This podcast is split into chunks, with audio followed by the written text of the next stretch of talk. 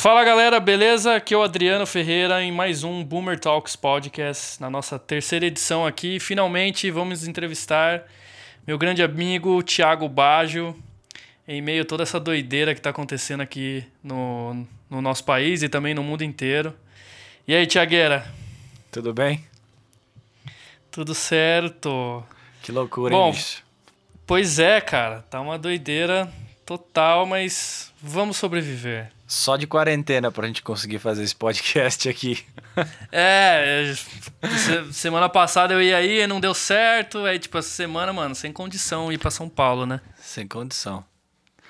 Eu mesmo tô intocado aqui em casa, no meio do mato aqui. Da hora demais.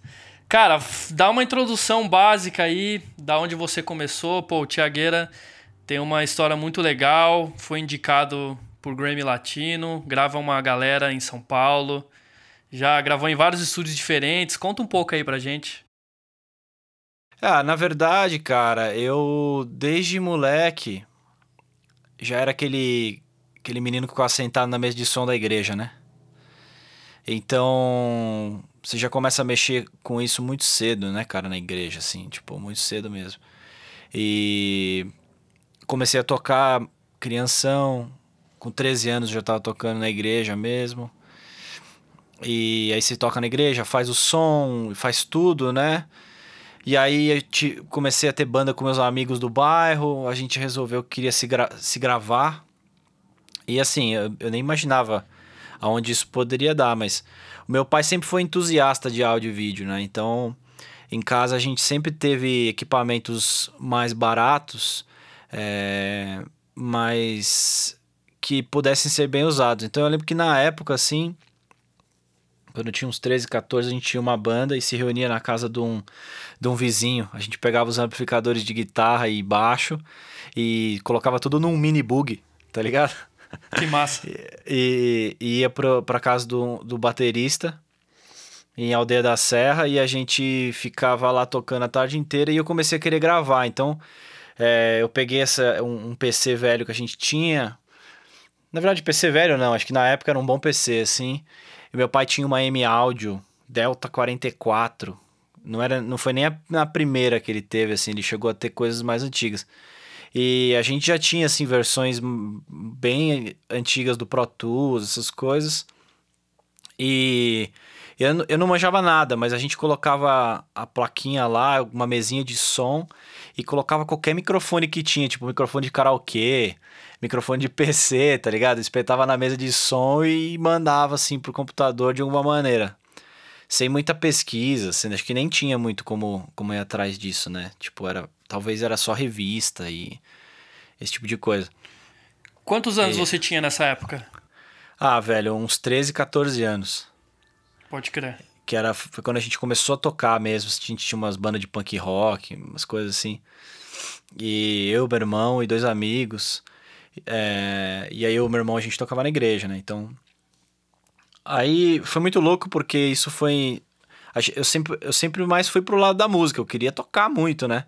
Esse negócio de gravação era uma coisa que a gente tava fazendo ali pra, sei lá, pra ter algum registro, com a, com a ideia de ter uma, alguma coisa gravada. E pra mim, eu, eu nem sabia que existia uma diferença tão grande assim. Tipo, eu só queria gravar. Então eu ligava nos estúdios, via que custava uma grana. Falava, nossa, vamos fazer em casa, porque acho que dá pra com o microfone do computador, sabe? Tipo, bem. Falta de informação. Ainda assim, hoje é né? assim, né?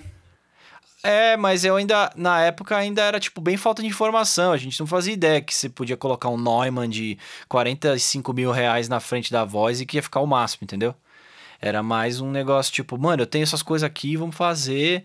Pendurava os microfones no, tipo, no, no lustre, no teto e vinha com o cabo, assim, em cima da bateria. Era bem roots. E... E... O que rolou foi, a gente foi tocando, eu fui crescendo, fazendo aula de baixo, meu irmão de guitarra.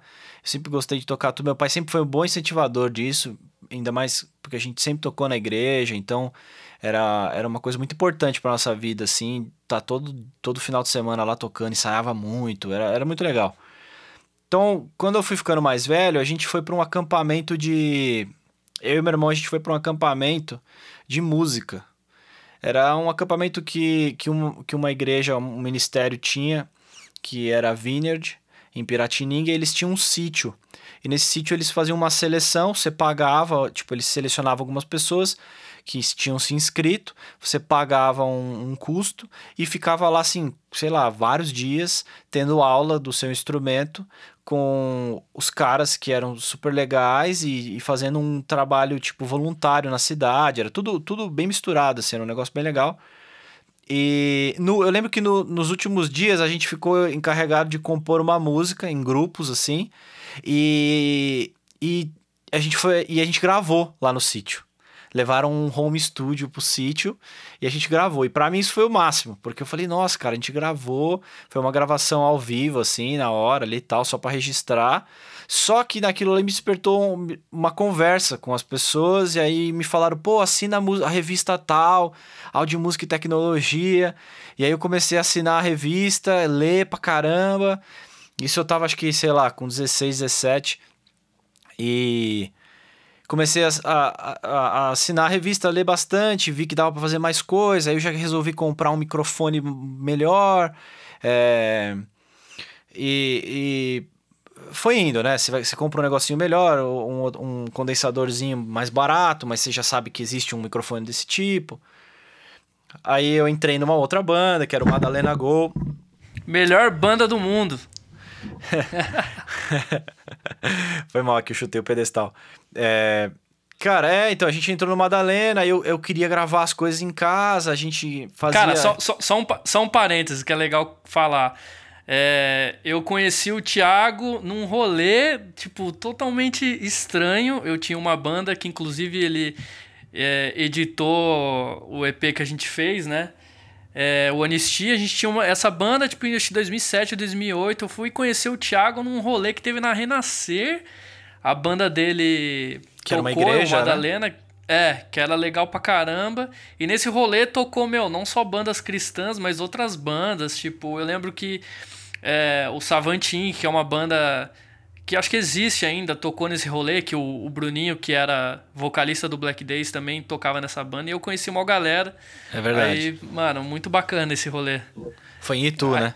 É, cara, a igreja une muita gente, né, meu? É, e a igreja é um berço de. É, é uma escola de música, né? Porque todo mundo que eu conheço, mesmo que hoje não frequente mais uma igreja, muitas dessas pessoas começaram a tocar na igreja, né? Cara, eu comecei tanto na bateria e tanto no áudio na igreja. Eu também comecei fazendo som ao vivo e tal. É uma escola ah, de música. Pode continuar né, a história. Uma escola de música mesmo, sim. E eu lembro que a gente ainda gravou algumas demos com Madalena Go e era para mim era o máximo na época, eu achava super legal e tal. Mas nessa época do Madalena eu fazia faculdade, eu, eu fazia odontologia na USP.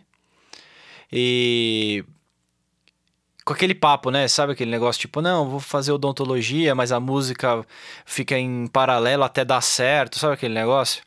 Exato. Então eu fazia odontologia na USP à noite e sábado de manhã. E aí ao longo do dia eu dava aula de inglês. É, e já comecei a me misturar, trabalhar de graça, fazer estágio, né? Para algumas alguns estúdios. Eu lembro que eu fiz isso no Tonelada. O Loli me deu algumas oportunidades, então eu ia lá, pra, lá no Ipiranga, no Tonelada, que era um estúdio super legal para editar as coisas para ele. E é... nisso, eu no final de semana era quase inteiro comprometido com Madalena Gol e com a igreja, porque eu ainda tocava na igreja, então era muita coisa acontecendo, né? E logo no meu primeiro ano de faculdade eu tomei uma DP, assim, pesada. E travou, tipo, o meu segundo ano inteiro, assim. Então eu tinha muito horário disponível, muita vaga, assim, muito, muito horário vago, janela, né? Na faculdade. E só que na época eu já tinha me despertado o interesse de fazer um curso de áudio. E era muito caro. E eu só conhecia, por exemplo, a IAV. É, a IAV, famosíssima, eu tinha ligado lá, era uma grana que eu não podia pagar, eu já fazia faculdade, meus pais não podiam me ajudar com isso. Inclusive porque até então era uma, entre aspas, um hobby, né? É, principalmente para eles, né? Então, que, que eu fiz, cara? Eu descobri que dentro da USP tinham várias matérias optativas livres. E algumas delas tinham nomes que, que eu achei que tinham a ver com áudio. Então, eu comecei a fazer acústica de instrumentos musicais, se eu não me engano, e principalmente tecnologia musical é, com o Iazeta, lá na Faculdade de Música da USP nos meus horários vagos. Então, eu fui montando um currículo. Então, o que, que eu fiz? Eu ia lá, ficava lá como ouvinte na aula, às vezes não tinha nem vaga para se matricular, mas eu conversava com o professor e ficava até em pé na sala assistindo e montando minha grade de curso de áudio, assim, né? Então, eu fiz algumas coisas. Paralelo com a faculdade de odontologia, né? Exatamente. Pode que para mim já, já tinha até caído, assim, eu já estava até desanimado. E, e nisso eu, eu, aproveitei da situação e comecei a fazer altas aulas como ouvinte. Então eu aprendi um pouco de elétrica, um pouco de eletrônica, um pouco de acústica. Fui, fui, fui circulando nas faculdades, né? Na Poli e tal, na faculdade de música. É, fui, fui indo, né? Aí chegou um ponto, cara, onde eu resolvi que eu ia trancar a facu. E com o meu trabalho, que eu, já, que eu trabalhava ao longo do dia inteiro, dando aula, eu ia procurar uma escola e eu encontrei a Omid, na Omid eu matriculei e comecei o curso de áudio lá, na verdade a carreira de áudio que eles tinham, que era praticamente todos os cursos. Eu entrei aí na Omid e eu vi que era um pouco diferente, aí eu comecei a aprender princípios, né? Tipo, coisas básicas, e aí eu fui indo, comecei a me interessar muito, já tinha trancado a faculdade, é, descobri que ali era um... Eu tava aprendendo muita coisa, coisas que eu nem imaginava, e. Por, por um, sei lá, um milagre aí, eu não sei nem como isso aconteceu, porque eu não lembro de, de ter feito isso, mas é, me ligaram do Nascena. Nascena é um estúdio muito grande aqui em São Paulo. E na época, assim, o Nascena tava no auge, né? É, tipo, muito, era todo mundo era na cena, na cena, na cena. Tinha uma galera trabalhando lá, era tipo o máximo, assim. E o Nascena me ligou falando: Cara, a gente tá com o seu currículo aqui e queria convidar você para trabalhar aqui. É, o seu primeiro dia é domingo, dia das mães, 6 horas da manhã. E nisso eu, óbvio, aceitei e fui, né? Falei, claro, demorou, vambora. E é mais ou menos a partir daí que eu conto a minha carreira no áudio, porque tudo antes disso, todas as aventuras antes, eu não fazia ideia do quão grande eram as coisas. Para mim era tudo Pro Tools e plugin pluginzinho. E eu achava que eu sabia tudo, porque eu tinha aprendido tudo no MIDI. Então eu era aquele cara que tinha, tipo. Era sabichão, né? Pô, eu sou, eu sou aquele cara que se forma, né? Produtor musical, mixer, master. É sempre assim, né? Todo mundo Se... é assim. sempre, né, cara? Aí você cai na cena, na primeira semana você toma uma pialada de alguém e fala: Nossa, peraí, velho, tem alguma coisa errada. E aí você, aí você, é, aí você enxerga o, o mundo com o jeito que ele é, né? E foi praticamente aí que eu, que eu, que eu comecei mesmo, assim. Foi entrando logo num grande estúdio, tendo a oportunidade, assim. Porque não é todos os estúdios que contratam, muito menos os grandes. E o Na Cena realmente deu muita oportunidade para muita gente e eu fui uma dessas pessoas. E lá dentro eu conheci muita gente, muita mesma. O Mosca é um exemplo disso. E quando eu parei de trabalhar no Na Cena, eu fui trabalhar com todas essas pessoas que eu tinha conhecido lá, né? Que era o Mosca, o Egídio e o Cabelo na Audiomobile, o Clemanzo lá na, no, no portátil, é, o João Millier, que era um amigo que já estava mixando pra caramba e ele tinha o estúdio com o Rick Azevedo na Zona Norte. Então eu fui, fui indo com todos esses caras, grudando neles e... Além dos artistas que você conhece a mais, e uma coisa foi indo a, levando a outra. Quando eu fui ver, eu já estava na Gargolândia, que a, na, naquela época era um estúdio super legal, mas é, tava começando. Era, era tipo um home studio de deluxe, sabe? É um home studio com umas salas gigantes. Pode e, crer. E o meu e esse é o estúdio da Fazenda lá e tal, né? Fala um pouco. A Gargolândia é, a Gargolândia é um estúdio que fica em Alambari, no interior de São Paulo, numa fazenda. Os donos são a Rita e o Rafael Altério né? É... E é um estúdio, cara, que fica dentro da casa deles, né? Tem a ca... É uma fazenda grande, eles têm a plantação, tudo, e tem a casa, tem algumas hospedagens, uma... hospedarias, né? para você ficar lá, e tem o estúdio. e na época eu, eu sonhava com um negócio assim. Eu falava, cara, queria fazer um estúdio no meio do mato, num sítio e tal. Quando eu conheci ali, eu falei, caramba, velho, que, como é que esse negócio já existe e não tá funcionando? E nisso eu e o Garga a gente foi ficando muito amigo e fomos desenvolvendo o que hoje é a Gargolândia, né? É, com todos os seus ali. E até o ano passado eu fiquei responsável por tipo pela Gargolândia assim em maior parte de tudo que estava acontecendo, praticamente o engenheiro-chefe. É, esse ano a gente tá mais é, separado, vamos dizer dessa maneira, porque eu, eu tô tendo que ficar em São Paulo, né, por, por questões de família e tal. Então, mas eu tenho um carinho super grande. Assim, lá foi uma, um lugar que me deu muitas oportunidades e, e as e as, as maiores coisas que aconteceram na minha carreira saíram dali, assim, né? Praticamente. É, nos últimos anos, assim. Tanto que muita gente é, só me conhece através da Gargolândia, né? E, e, e vice-versa, assim, né? Demais. É, e conta um pouco do, da parte do Grammy. Você foi indicado de um trabalho que você fez no Garga, né? Cara, é, na, as, foram três indicações logo de cara, assim foram em 2018, né? Deixa eu até olhar aqui pro, pra ver se é isso mesmo. 2018, é. Cara, 2018 foi um ano muito louco, assim. Foi um ano meio ruim profissionalmente para mim. Eu tava muito parado. É... A Gargolândia também tava em reforma. Uma série de coisas estavam acontecendo. A gente tava super para baixo, assim. E um dia eu tô, tô no, no carro com meu sogro, voltando da sorveteria. E aí o. O Scooby-Doo, o Scooby, Flávio Scooby, da Scooby-Doo Music. Scooby hum. Music, sei lá. Oh, desculpa aí, o Scooby, não sei direito. O, o, Scooby, que é o produtor do Hermeto Pascoal, mandou uma mensagem assim no WhatsApp falando: Ô, oh, bonitão, parabéns pela indicação. É, aí eu não entendi, né? Na hora eu olhei, bati o olho assim e falei: Nossa, que legal. Acho que o disco do Hermeto Pascoal, que eu eu tinha trabalhado junto, feito parte da equipe, tinha sido indicado a alguma coisa, algum prêmio. Eu, não, eu nem me passava pela cabeça o Grammy, assim, de maneira alguma. Aí, pô, entro no carro e recebo mais uma mensagem do Scooby. Fala, cara, o Hermeto Pascoal e o Ayrton Moreira estão muito bem representados aí. Aí eu falei, peraí, cara, o Hermeto Pascoal e, e também o disco do Ayrton, o disco do Ayrton eu já tinha gravado, né, do Ayrton Moreira. Falei, caramba, pera, tem alguma coisa. Aí eu cheguei em casa, Mandei uma mensagem pro Scooby e falei, ô velho, me explica melhor o que tá acontecendo. Aí o Scooby me mandou a lista do Grammy. Aí na hora eu falei, nossa, cara, o Hermeto foi indicado ao Grammy, o Ayrton foi indicado ao Grammy, que demais, isso que lá e tal.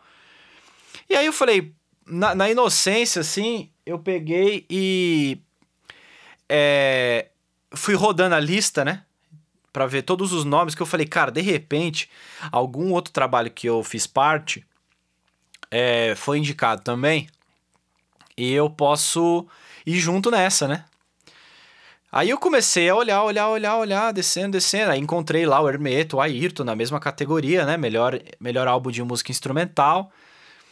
Quando eu chego assim, vou descendo, eu, eu olho assim, Thiago Baggio. Aí eu falei, caramba, cara, tem algum artista que tem meu nome.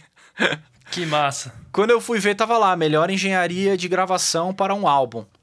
Aí Caraca. tava Thiago Baggio, é, e Rodrigo Sanches, no disco do Arthur Nogueira, é, o disco chamado Rei Ninguém, que foi um disco lindo que eu gravei na Gargolândia também.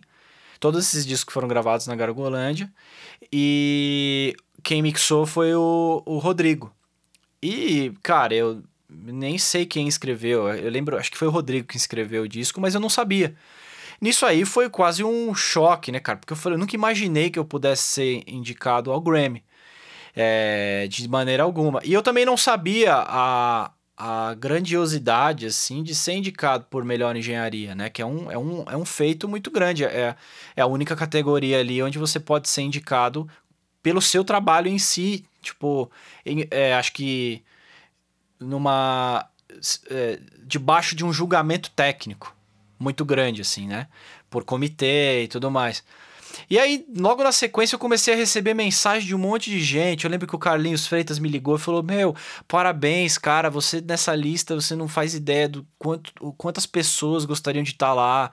O, o, o Felipe Tischauer também, que estava indicado naquele mesmo ano, ele ligou e falou: Cara, meu, é assim, os, as pessoas que você admira queriam estar nessa lista e você tá aí. Então, Caraca. Foi, uma, foi um negócio muito louco, assim, meio que surreal, assim, não conseguia entender muito bem. A gente até brincava, mas eu não sabia que era, era tudo isso. E, e assim, é, foi tipo, você foi uma bondade divina, assim, porque é, eu, não, eu nem esperava, não imaginava, não sabia. No final eu quase não fui, acabei indo para lá e foi o máximo, assim, eu conheci muita gente. Eu descobri que, tipo, a música é muito maior do que eu conheço. É... E independentemente da língua, assim, cara. Então, foi um negócio muito legal. No ano seguinte eu fui indicado de novo, não por engenharia, mas o disco do Preto no Branco, que eu fiz parte da equipe de gravação, foi indicado para melhor álbum de música cristã em português. Que e demais. O, e o disco do Francis e Felipe, que é um disco de sertanejo, foi indicado também na categoria como único álbum é, independente, é, concorrendo contra quatro álbuns de artistas grandes de gravadora. Assim. Então foi um. Que foi, legal. Tipo, foi, foram com as coisas acontecendo, foi super legal, assim. E, e isso contribuiu muito, com certeza, para para muita coisa depois, né? É, tipo, pessoas me procurando para trabalhar, é, as pessoas procurando a Gargolândia, pessoas me procurando, e aí a gente resolveu, cara, vamos, vamos dar as mãos aqui, vamos fazer isso acontecer de novo. E fizemos aquela loucura, vamos trabalhar pra caramba, vamos, olha, olha onde que a música pode levar a gente. É, às vezes você não espera, né? E no mesmo ano disso aí aconteceu o Prêmio Profissionais da Música e eu fui o vencedor na categoria de melhor engenheiro. A Gargolândia foi vencedora na categoria de melhor estúdio de gravação. Que então, demais. Foram muitas coisas legais assim nos últimos tempos que, eh, que, que aconteceram assim, foi bastante é, agraciado, sabe? Demais, mano. Cara, indo um pouco para um outro lado, é, pô, te conheço há muito tempo e você sempre pirou nessa mesma pegada que eu gosto de rock, bastante coisa moderna e tudo mais. Como que você foi parar nessa parada de MPB, assim, eu, eu creio que você, muita coisa você teve que mudar do jeito de trabalhar, como você ouve. Como foi, assim, passar toda essa linguagem para uma nova linguagem? Cara, é... eu acho que começou no Na Cena, quando eu conheci o Mosca. Uh, o Mosca gravava muitos trabalhos de música instrumental, na verdade, lá.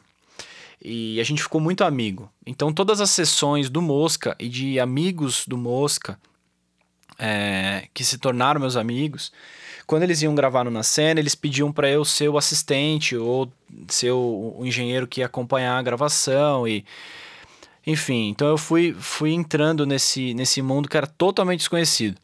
Quando eu saí do Na Cena, eu fui trabalhar com o Mosca, como assistente dele.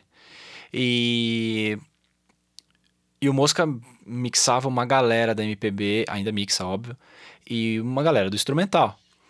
Então essas pessoas eu fui conhecendo elas e no início era muito diferente, cara, porque assim eu não estava acostumado, eu quase não ouvia nada nem em português assim. É... Então eu fazia associações tipo, nossa, isso parece Radiohead, isso parece tal coisa, isso parece tal coisa, e você vai criando um gosto, né? Quando eu fui parar no Garga, praticamente foi 100% imersão nisso, né? Porque lá ele gravava muita gente da música instrumental, praticamente o cenário instrumental quase todo. É... Você teve dificuldade? Ah, eu acho que eu tenho até hoje, né? Na verdade, o trabalhar com essa galera foi um foi um algo que enriqueceu é, mu muito assim a minha vida e, e, me trouxe muito conhecimento e me faz ser muito rigoroso assim, no meu trabalho, porque pensa dessa seguinte maneira. Eu sou roqueiro, cara, eu toco nada contra os roqueiros bons, mas eu sou um roqueiro ruim. Então eu toco tipo assim, Lá, Ré e Mi, tá ligado? E quando você tá tocando, quando você tá no meio de uma gig de música instrumental e aí tá todo mundo na técnica ouvindo um take e você não faz ideia do que tá acontecendo, cara, e o cara vira para você e fala assim: "Mano, volta ali naquele dó". Aí você vira e fala, que dó, tá ligado? Tipo. Então, assim, eu tenho que estar tá prestando muita atenção nos comentários que estão rolando nas minhas costas, para na hora que alguém comentar, acho que eu errei aquele dó ali, eu já tô de olho no, no meter do Pro Tools ali, né, para saber, no counter do Pro Tools, para saber qual é o, o compasso ou, ou, a minutagem, para na hora que o cara daqui três minutos falar, meu, volta naquele dó lá, eu já tô ligado onde que é o dó. E aí, porque eu vi a conversa atrás, então, então tipo, é, é meio que um exercício de você prestar muita atenção, além, é claro, do, do enriquecimento cultural que você ganha, né? É, hoje eu entendo a música de uma outra maneira, assim. Então, eu acho que é claro que isso trouxe é, muito uma, uma, um, um, refinamento muito grande em todos os, os, aspectos, inclusive no aspecto técnico, sonoro. Não só pelo fato de trabalhar com pessoas, com músicos que são muito críticos e muito é, é, exigentes, né? Não é, não é simplesmente botar um microfone ali que ele vai ficar, vai sair gravando, né? É um pensa que é um cara que está a vida inteira estudando para desenvolver o som dele e para você chegar e fazer de, de, uma maneira que não consiga reproduzir isso, sabe? Da forma mais fiel. Mas também pessoas que foram meus tutores, como o próprio Mosca, o Cleman, é, que, que te ensinam a, a, a ouvir bem, né? O Mosca, Incrível. o Mosca era um cara que ele não gostava, ele, ele não gostava de trabalhar sozinho. Ele não queria que eu sentasse no sofá no fundo da sala e ficasse esperando ele pedir para eu para eu fazer o patch do DBX, sabe? Ele queria que eu sentasse do lado da mesa ali com ele e ficasse observando ele fazer. E ele fazia com que eu me sentisse parte do negócio. Ele falava, Tiagueira, o que, que você gosta? Que você gosta desse delay, cara? Ouve aqui, senta aqui. Que demais, cara. Então, essas pessoas são pessoas que colaboraram muito. E, e eu, e eu tento passar, eu tento ser exatamente igual, assim, sabe? Tipo, as pessoas que trabalham comigo, sempre é, é, rolando esse envolvimento, assim, porque, é, pô, eu fui tão agraciado, né, cara? Então, trabalhando dessa maneira, eu acho que eu ganhei um, um enriquecimento, assim, muito grande, em todos os aspectos. E é até difícil, às vezes, de eu de eu ser mais solto como seria talvez uns anos atrás. Então, às vezes eu vou gravar um trabalho que é mais rock and roll e aí eu fico ali tipo meio procurando cabelo em ovo, sabe? Mas é, foi foi uma não foi nem algo muito a mudança, né, que foi a pergunta original, não foi nem algo muito muito radical ou um esforço que eu tive que fazer. Foi algo natural. Então, é óbvio que eu gosto muito de rock ainda, ouço muito rock praticamente todo, toda hora e adoraria gravar mais bandas de rock. Quem sabe esse ano aí de, de 2020 eu faça isso. A gente teria que gravar uma banda aqui pra ver. Podemos gravar uma banda no Boomer ao vivo. Vamos pensar sobre isso. Cara, só pra gente terminar, é, aqui o tempo é curto, se desse, pô, ficaria o dia inteiro conversando. Indo mais uma vez para uma outra área, cara, me fala um plugin que você, sei lá, que seja novo, que pouca gente conhece, que você acha que as pessoas têm que conhecer, que é tipo, mano, é muito foda. Algo que você use muito e pouca gente conhece. Cara, que eu tô usando muito é o Surf. Isso que eu ia falar, esse plugin é, é foda. O Surf eu tô usando ele já faz um ano e meio, dois anos. É, eu ainda não tô na versão nova, no Surf 2, tô no Surf 1. Mas eu lembro que eu comprei esse plugin e hoje ele faz parte assim de, da maior parte dos canais dentro de uma mixagem minha, assim. Ele, ele é o meu jazzer favorito, ele é o meu amaciador de violão, amaciador de guitarra, amaciador de prato, amaciador de bumbo, Cara, prato, amaciador de caixa. Prato é incrível. É incrível. Tipo, não tem outro, outra coisa que supere ele. É muito bom. Principalmente quando o cara às vezes tem uns pratos muito ruins, assim, cara, ele tira aquele agudo feio, médio feio. Cara, pra voz ele é assim, para mim é, o, é um, uma coisa que hoje é essencial, assim, não tem mais. Eu, eu, eu gosto, embora eu seja roqueirão, assim, eu gosto das coisas macias. É, eu, eu, é, é controverso. Eu gosto das coisas muito agudas, mas eu gosto delas macias. Então. eu, eu dou agudo no bumbo ali e sempre pinta uma frequência meio chata que eu não gosto. E aí eu boto o sulfo e ele resolve. E a mesma coisa na caixa, e a mesma coisa na voz, e a mesma coisa no baixo, e a mesma... sabe? Tipo, Talvez eu esteja fazendo até alguma coisa meio burra, mas é, Sulf é o plugin da vez, assim, eu acho. É, junto com o SonarWorks, claro. SonarWorks Puta, já usa alguns. SonarWorks, fala um pouco como que é o SonarWorks, tem muita gente que não conhece. O SonarWorks, cara, eu comecei a usar ele nas primeiras versões para fone. E eu odeio usar fone, então foi a maneira que eu encontrei de usar, era, era comprar um bom fone.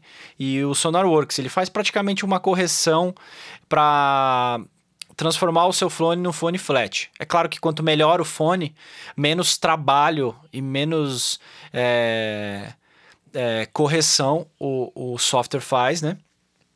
No teu, no teu fone e, consequentemente, é, melhor o som vai ser, com menos distorção. Ele dá um trabalho, né? Eu uso ele aqui como linear, né? A equalização dele linear, porque eu não quero ter problemas. Então, eu tô até abrindo ele na minha frente para ver o que eu uso aqui no fone. É, é, no fone é basicamente isso. Eu uso ele linear com, com o Safe Headroom, que é para não deixar ele distorcer, baseado na equalização. Boa. O fone que eu uso é um Sennheiser HD600 comum, né? Só que ao longo do, dos anos, assim, eu fui começando a gostar mais, fui vendo que era legal, e aí eu comecei a sentir a necessidade de usar algum tipo de DSP para fazer correção da minha monitoração aqui na minha estúdio. E eu resolvi testar o SonarWorks, inclusive foi você que me emprestou o microfone. É, é, para eu fazer esse teste. Não sei se eu podia falar isso, né? Agora Espero que o Lucas não esteja ouvindo. Lucas, o seu microfone foi emprestado para mim. Muito obrigado. Hoje eu tenho um, por... graças a você. Então, obrigado. É... Não, mas eu, eu precisei, porque assim, eu, eu entrei numa noia. E eu deixei os caras da SonarWorks loucos, assim, porque para mim não fazia sentido que o negócio funcionasse tão bem. Então eu fiz 37 medições é, com o pedestal. Eles mandam você fazer a medição né, com a mão, né? E eu fiz com o pedestal, com uma fita métrica, para fazer igual todas as vezes, para eu poder ter certeza de que ia dar. E toda vez dava muito parecido e o som ficava incrível. Então chegou um ponto onde eu desisti e falei, cara, funciona.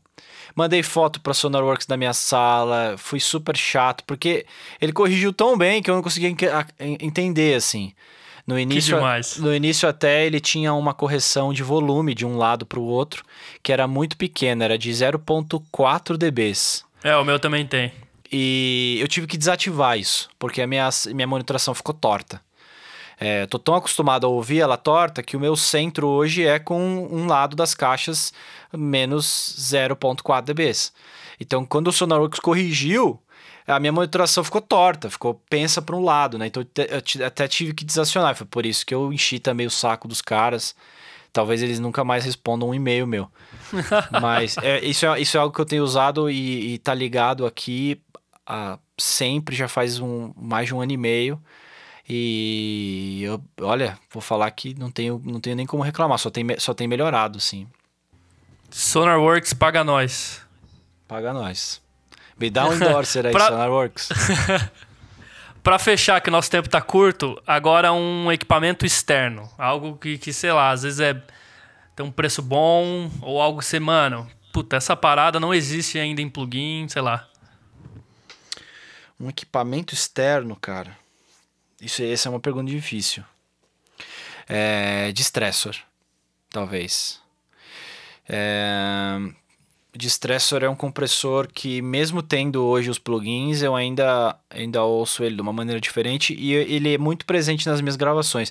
Eu não mixo com, com equipamentos, né? Então eu uso, eu uso tudo em the box.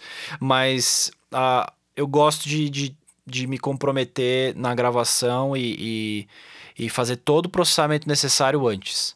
Para que como, como eu gravo muito ao vivo os discos, né, com todo mundo ao vivo entende-se por a maior parte das pessoas gravando junto e depois algum outro overdub. Isso é algo que é, que pede um processamento antes, porque senão as coisas ficam um pouco emboladas às vezes, né? Então você acaba tendo que fazer escolhas técnicas para quando o cara sair do estúdio e vir ouvir o take na técnica, ele ouvir feliz e falar, cara, é isso. Em vez dele Já sentar tá aquela sonzeira. Frente, é, em vez dele sentar na sua frente e falar, putz, quando mixar vai ficar legal. Se ele falar isso pra mim, cara, é porque eu não tô fazendo meu trabalho bem feito. Porque é, né, qualquer um pode botar um microfone na frente do instrumento e gravar, sabe? Agora, entender o instrumento, encaixar ele dentro de um contexto de um, de um musical inteiro, né? Você colocar a batera, fazer uma escolha estética, cortar o grave porque o baixo vai entrar ali, ou cortar um pouquinho de agudo dos pratos porque a guitarra vai entrar ali, e fazer tudo caber no mesmo espaço ali ao mesmo tempo, isso sim eu acho difícil e é algo que eu tenho tentado desenvolver e, e, e treinar nos últimos anos, né? Mano, fechou, velho. Obrigado pelo, pelo papo. Novamente, queria estar tá conversando mais, mas senão podcast fica gigante, ninguém vai querer ouvir. Sempre dois. deixo mais ou menos entre 35 a 40 minutos. Da Mano, hora. fala uma parada final aí, fala um pouco das suas redes sociais, quem quiser procurar o seu trabalho. instagram.com barra tiago.bajo o meu site é tiagobaggio.com, lá dá para ter todas as informações possíveis.